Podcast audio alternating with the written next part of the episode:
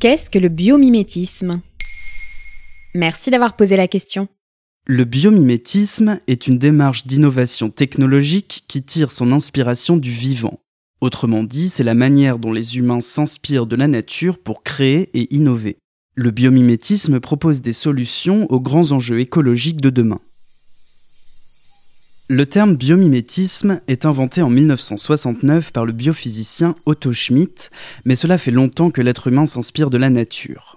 Prenons l'exemple des velcro, qui s'inspirent d'une plante, la bardane, mais aussi des combinaisons de natation qui imitent la peau du requin, ou bien encore de l'armée américaine qui étudie la manière dont les homards passent de l'eau à la terre ferme pour fabriquer des robots qui aident les troupes à mieux débarquer. Bref, s'inspirer de la nature relève de l'évidence. Mais le biomimétisme gagne en popularité à la fin des années 1990, quand les crises écologiques et sociales poussent à chercher de nouveaux modèles moins destructeurs. Pourtant, s'inspirer de la nature ne signifie pas forcément qu'une démarche est écologique. Certaines inventions s'inspirent de systèmes naturels comme la photosynthèse, mais peuvent utiliser des produits chimiques polluants. En effet, et on parle alors de bio-inspiration plus que de biomimétisme. Le biomimétisme, lui, serait un projet plus global.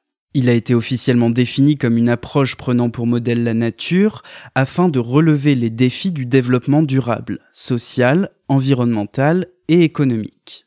Un centre européen d'excellence en biomimétisme est installé en France depuis 2015 et il est intégré dans la stratégie nationale de transition écologique.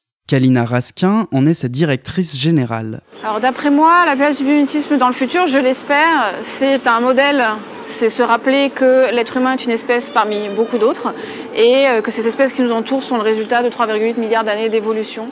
Les États s'intéressent de près au biomimétisme car il pourrait permettre de passer d'une économie polluante à une économie verte grâce à des technologies propres. Par exemple, au laboratoire de chimie bio-inspirée et innovation écologique, on étudie comment les plantes stockent les métaux lourds pour imaginer des manières de dépolluer des sites miniers contaminés. Ces démarches devraient donc continuer à grandir dans les champs de la recherche et de l'innovation.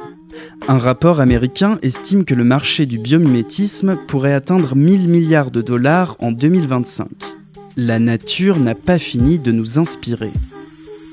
Voilà ce qu'est le biomimétisme.